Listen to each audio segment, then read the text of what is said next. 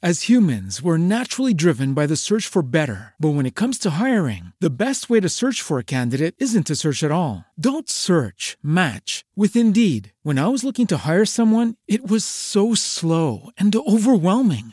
I wish I had used Indeed. If you need to hire, you need Indeed. Indeed is your matching and hiring platform with over 350 million global monthly visitors, according to Indeed data, and a matching engine that helps you find quality candidates fast. Ditch the busy work. Use Indeed for scheduling, screening, and messaging so you can connect with candidates faster. And Indeed doesn't just help you hire faster. 93% of employers agree Indeed delivers the highest quality matches compared to other job sites, according to a recent Indeed survey. And listeners of this show will get a $75 sponsored job credit to get your jobs more visibility at Indeed.com slash podcast. That's Indeed.com slash podcast. Terms and conditions apply. Bienvenidos a Mindcash.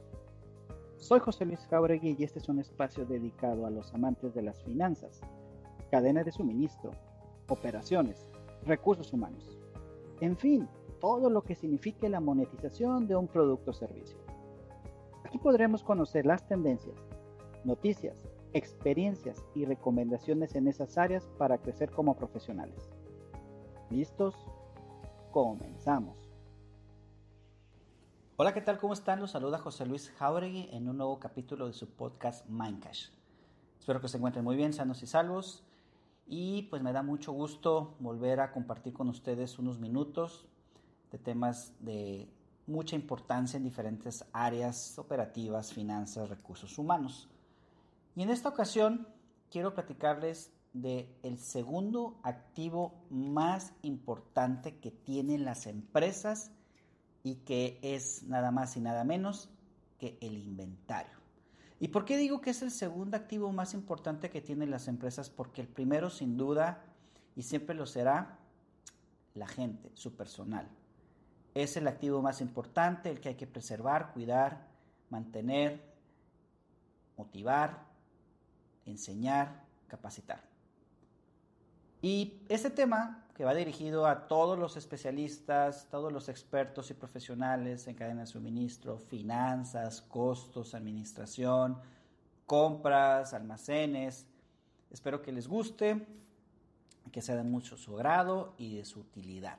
¿Ok?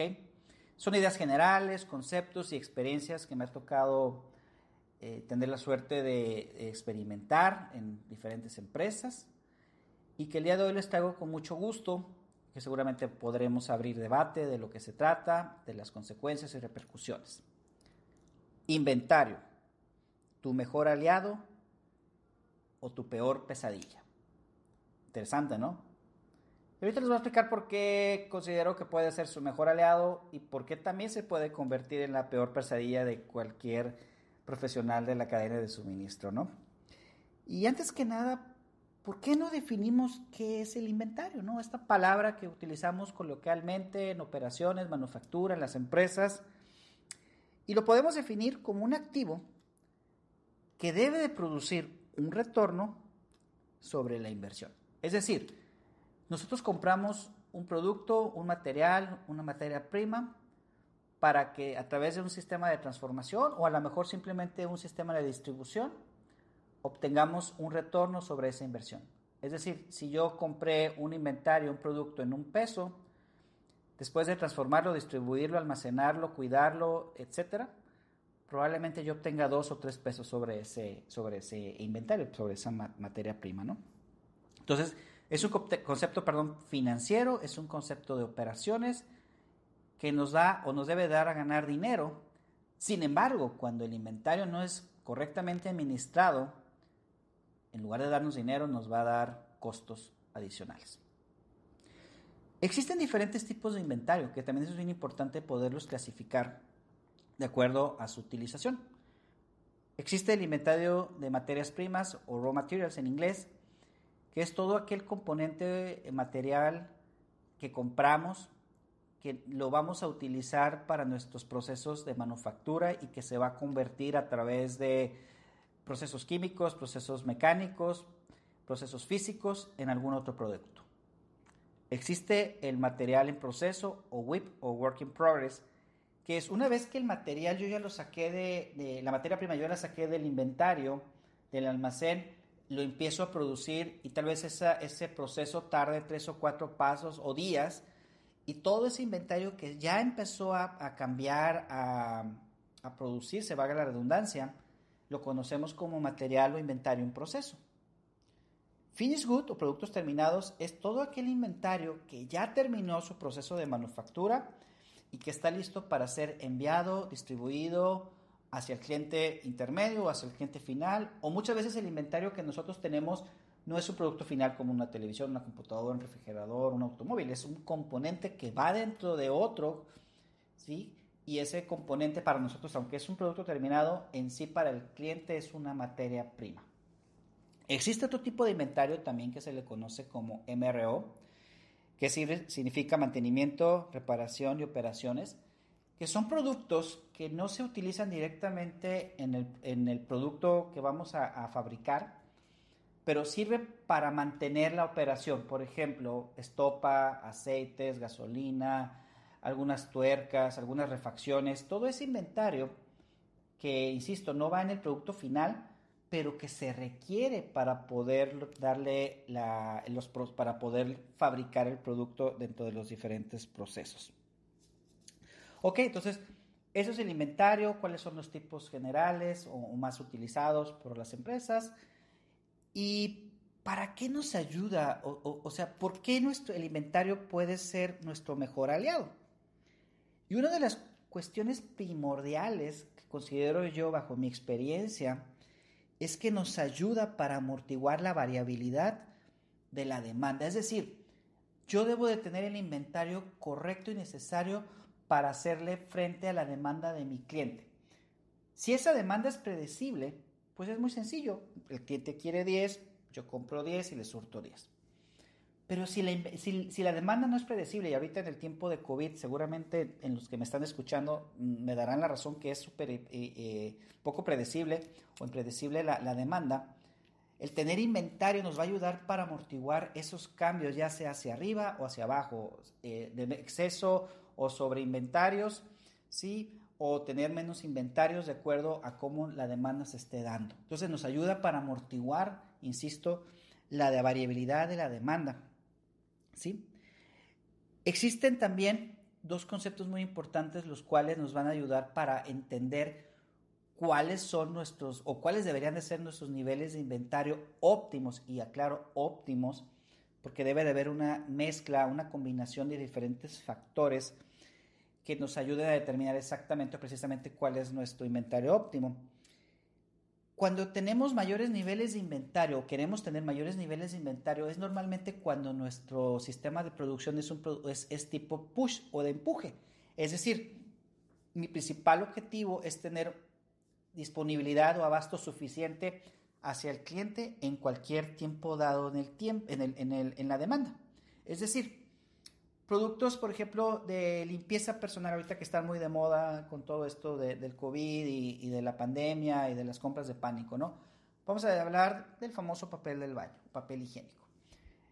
Yo fabrico eso, entonces mi, mi, prioridad es tener siempre disponibilidad inmediata para que cualquier cliente que vaya a un supermercado pueda obtener, pueda tomar, jalar con su mano el producto del anaquel.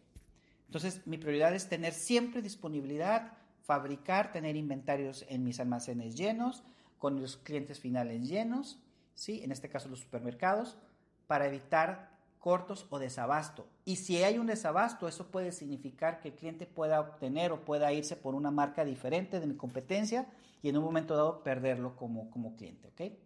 Ese es el sistema push, empujar. Empujar la demanda, empujar la fabricación, empujar el material. Insisto, eso para productos de consumo, ¿sí? para productos de primera necesidad, etc. Y de otro lado, cuando queremos tener niveles de inventario bajos, es cuando trabajamos sobre sistemas de, de pool o de jalón. Es decir, yo no voy a comprar ni una materia prima hasta que el cliente no ponga la demanda. Hasta que no haya, hasta que el cliente no jale el producto, ¿sí? Y eso me detone a mí un requerimiento cuesta abajo, como lo decimos en el ámbito de, de supply chain, es decir, desde el último proceso hasta el primer proceso, que vaya jalando la demanda consecutivamente hacia atrás. Eso a mí me permite tener inventarios más bajos, no sobreinventariarme porque solamente fabrico para cumplir la demanda de mi cliente en el momento que él quiera. Y esto último, el, sistema, el sistema pool, en algún capítulo, algún, hace como tres o cuatro capítulos que le platicaba de Lean Manufacturing, es el principio de Lean Manufacturing, eh, valga la redundancia, porque es cuando se tienen los menos inventarios posibles, ¿sí? se evitan excesos y se trabaja sobre el tag time o la demanda de que tiene el cliente. ¿ok? Entonces existen esos dos niveles o, o, tipos, perdón, de manufactura, el push y el pull. Y los dos son válidos. ¿eh? O sea, el sistema Lean Funciona obviamente no para todas las empresas y no para todos los productos. Y el sistema push es cuando el cliente, ah, el, fabricante, perdón, quiere garantizar que su producto sea, tenga un abasto continuo, constante y los niveles de inventario sean los más altos para que eviten cualquier desabasto con el cliente final. Y una de las cuestiones clave de todo esto es cómo yo administro el inventario. ¿Cómo yo vuelvo el inventario mi mejor aliado, mi mejor amigo? El que me va a ayudar a salir adelante cuando la demanda sea poco conocida o exista variabilidad en la demanda. ¿Sí? Entonces, hablamos de inventarios de ciclo. Esto es a través de un lote económico de compra que constituye la cantidad óptima, y había platicado de, la, de la palabra óptimo, porque tenemos que tener inventarios óptimos, ¿sí? es la cantidad que yo debo de comprar en, la, en, el tiempo cuando se requiera. Se le llama EOQ o Economic Order Quantity. Es decir, me va a calcular el sistema o mi sistema de planeación de inventarios y de compras cuál es la cantidad, la mejor cantidad que yo debo de cobrar, comprar para evitar desabastos y para evitar sobreinventarios. Y todos los expertos de inventarios y de compras seguramente les está haciendo clink clink allá en su campanita en el cerebro, en la cabecita, porque así es, o sea, se generan lotes económicos de acuerdo a la cantidad mínima de compra, a la frecuencia de compra, ¿sí? a la cantidad que yo necesito para mantener el inventario, etcétera, ¿sí? Y existe también los inventarios de seguridad o el safety stock, ¿sí? que este nos va a ayudar a evitar faltantes. Ojo, el lote económico de compra es la cantidad, insisto, óptima. Pero si hay una variabilidad en la demanda, un pico en la demanda, ese lote económico seguramente no va a ser suficiente para hacerle frente y voy a generar, voy a tener cortos o desabasto de material.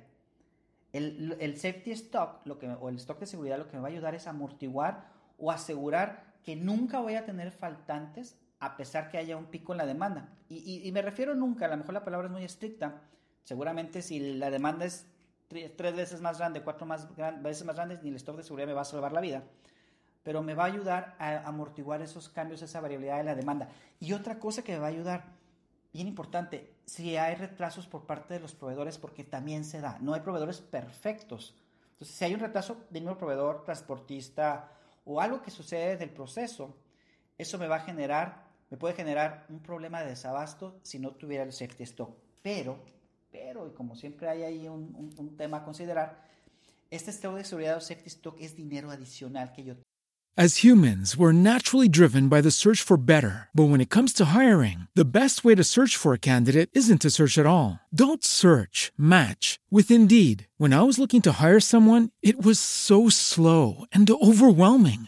I wish I had used Indeed. If you need to hire, you need Indeed. Indeed is your matching and hiring platform with over 350 million global monthly visitors, according to Indeed data, and a matching engine that helps you find quality candidates fast. Ditch the busy work. Use Indeed for scheduling, screening, and messaging so you can connect with candidates faster. And Indeed doesn't just help you hire faster. 93% of employers agree Indeed delivers the highest quality matches compared to other job sites according to a recent Indeed survey. And listeners of this show will get a $75 sponsored job credit to get your jobs more visibility at Indeed.com slash podcast. That's Indeed.com slash podcast. Terms and conditions apply.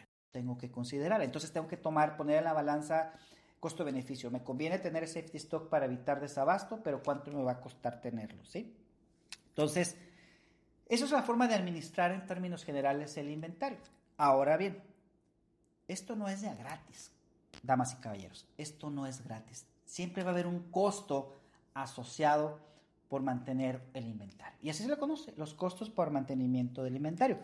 ¿Y en qué consisten estos costos? Pues el costo del capital, excesos y obsolescencia, porque también eso sucede. Nosotros compramos bajo una demanda, pero si esa demanda cambia, si esa demanda se va, disminuye, o los gustos de los consumidores cambian, seguramente ese inventario se va a quedar ahí por mucho tiempo, años hasta en algunos casos. Entonces, ese es un costo que yo tengo que, absorber, el costo de excesos o u obsolescencia. ¿sí? El manejo dentro del almacén, lo que cuesta los anaqueles, la gente que lo va a administrar físicamente el inventario, la ocupación ya habríamos hablado del, espacio físico, eh, seguros, fletes, todo eso se genera o se considera el costo de mantener el inventario.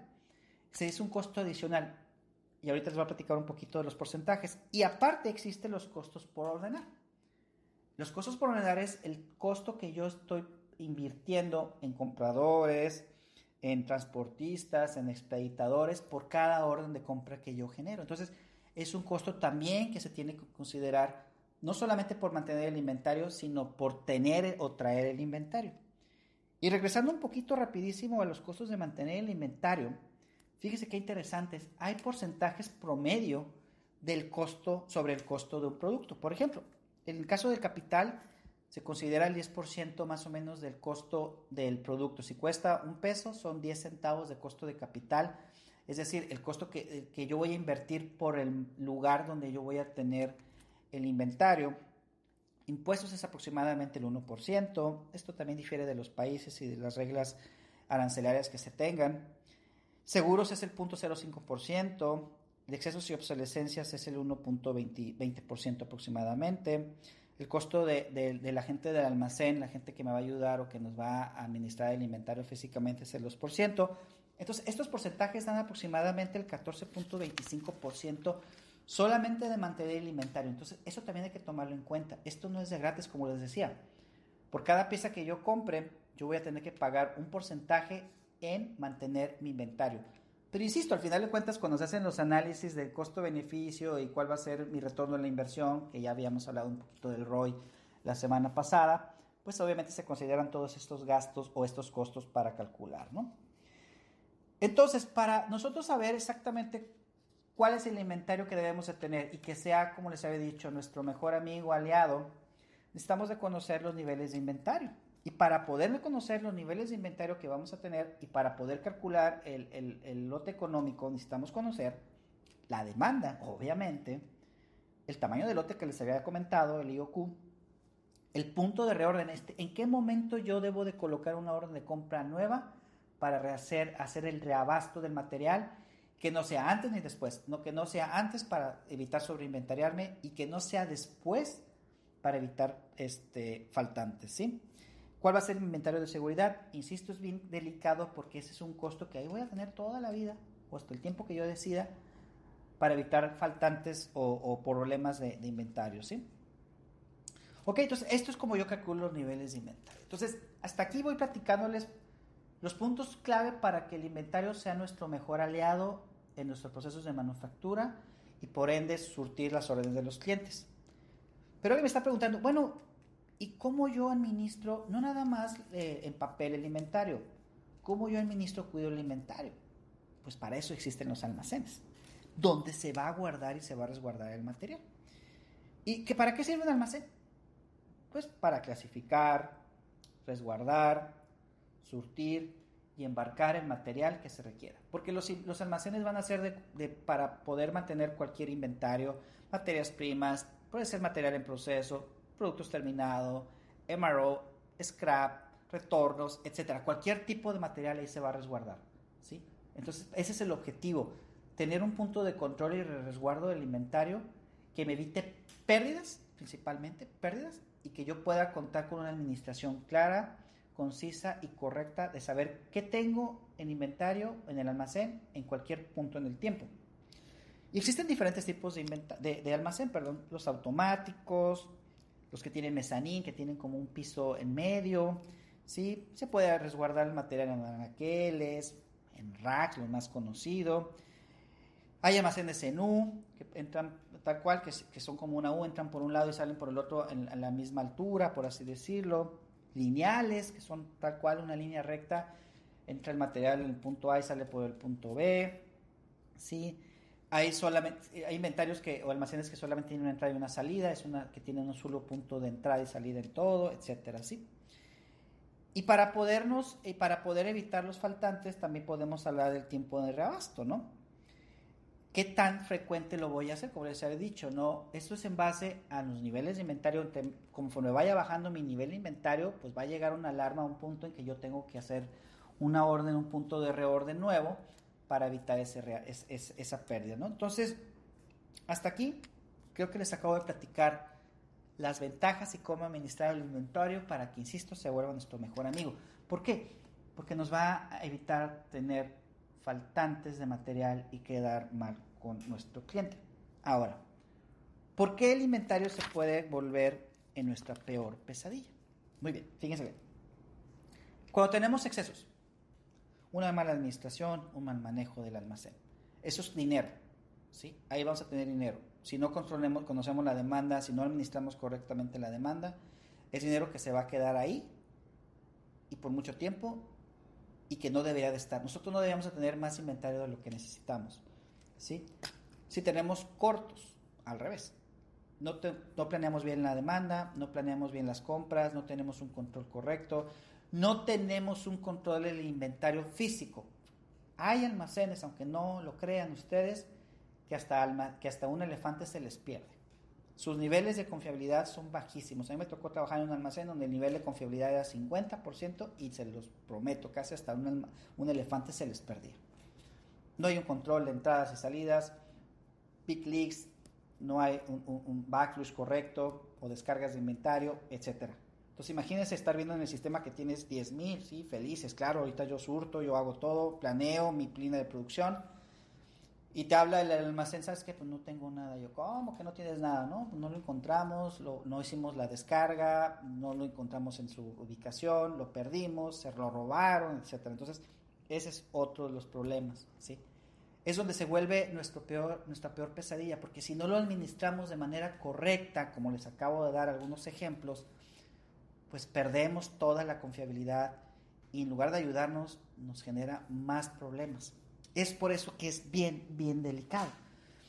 Y hay herramientas que nos evitan que el inventario se vuelva nuestra peor pesadilla. Y una de ellas, la más conocida mundialmente, la más aplicada por toda la gente de especialistas y administradores de almacén, y si no lo hacen, les invito a que lo busquen, es el WMS, Warehouse Management System, que es un sistema que normalmente se vende como un, un, software aparte. Sí, se puede conectar, por ejemplo, a un SAP, un Oracle, etcétera que administra las localidades, el pique, las salidas, inclusive puede administrar hasta las rutas de entrega, se hacen los kits, se hace un montonal de administración, los conteos cíclicos, que, esa es una forma, y no lo comenté, perdón, los conteos cíclicos nos van a ayudar a mantener la confiabilidad del inventario. Y hay empresas en que todos los días se hacen conteos cíclicos. Y que es un conteo cíclico es el sistema se imprime, imprime una hoja en blanco, con los números de parte que hay que contar, que obviamente no se cuenta todo el inventario todos los días, se contará un porcentaje, no sé, 2, 3, 4%, pero la idea es que en un año, o en seis meses, o en tres meses, de acuerdo al tamaño del inventario y a la cantidad de gente disponible, se cuente todo lo que hay, ¿no? Entonces se hace, se imprime la hoja, se, se ponen los números de parte, van los, los contadores, valga la redundancia, a contar, regresan con las cantidades que encontraron y después se coteja ya con el sistema, ¿no? Para ver si, si hay match 100% uno uno de los números de parte. Entonces, el WMS lo que nos va a ayudar es eso, a, esa administración en el sistema, a conocer el, inventario, las condiciones del inventario, cuánto tiempo lleva en la ubicación, cuántas veces se ha movido, quién hizo el último movimiento, cuándo va a llegar más material, en dónde se va a, localizar, en qué bin location se va a poner. Entonces, es una de las mejores herramientas que existen. La verdad no son caras, si no las tienen, por favor, busquen una. Yo se las, con mucho gusto les puedo recomendar algunas, les puedo, dar algunos tips, sugerencias, pero para eso nos sirve, para evitar lo que les acabo de decir, esos dos, eh, por, por, por la palabra, asesinos del inventario, ¿no? Los excesos y los cortos. ¿Qué es peor? Como lo quieran ver. Excesos es dinero que tenemos ahí, nos está costando tener ese inventario, no lo debimos de haber comprado, necesitamos sacarlo, necesitamos producirlo, necesitamos ponerlo al cliente. Muchas veces se hacen campañas para poderlo para poderlo producir y vender a lo mejor más barato, o se manda con los proveedores de origen con un restocking fee que le llaman, ¿sabes qué? Pues ya te lo compré en, en, en, 10, te lo voy a regresar, pero a lo mejor no me lo, no me lo compras en 10, cómpramelo en 8, pero yo recuperar algo de la inversión, ¿no? Y lo otro que les decía son los cortos, para evitar pérdida de clientes, para evitar que los clientes busquen a otro producto, yo quedarle mal, ¿sí? Y que haya pérdida de confianza y de ventas, ¿no? Entonces, ahí vienen los dos aspectos, ¿no? El, amortiguar, lo que va a ayudar es amortiguar la demanda y siempre cumplirle al cliente, el tener el inventario, que también es importante, correcto, ¿sí? El inventario correcto y cuando se necesita.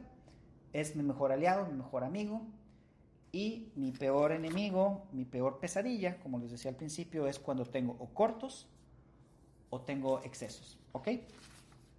Pues eso es lo que, es lo que les quería platicar el día de hoy en este capítulo. El inventario es lo que me apasiona, que he vivido en muchas ocasiones que le insisto, si lo administras bien, es una maravilla, es lo mejor que puede haber pasado en, en las cuestiones de cadena de suministro. Hay muchos aspectos también que se tienen que considerar, los mismos proveedores, los mismos sistemas de producción, los sistemas de planeación, los sistemas de compras, que las cantidades que se cargan en el sistema sean correctas, etcétera, ¿no?